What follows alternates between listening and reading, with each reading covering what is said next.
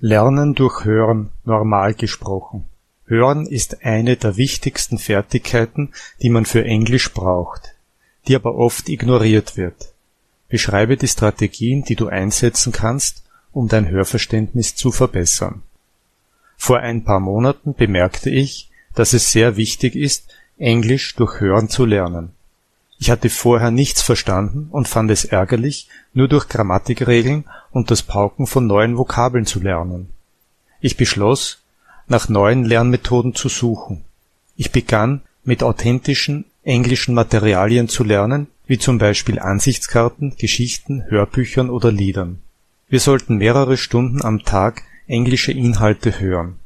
Unser Gehirn muss sich daran gewöhnen, Englisch zu hören. Wir sollten Geduld haben und weiter zuhören. Ich mag es wirklich, Hörbücher anzuhören. Ich kann ein Buch lesen, während ich es anhöre. Einige Hörbücher sind nach Niveaus eingeteilt und ich kann leichteres Englisch hören. Ich höre auch meine Lieblingslieder. Wenn ich das Lied kenne, singe ich es laut.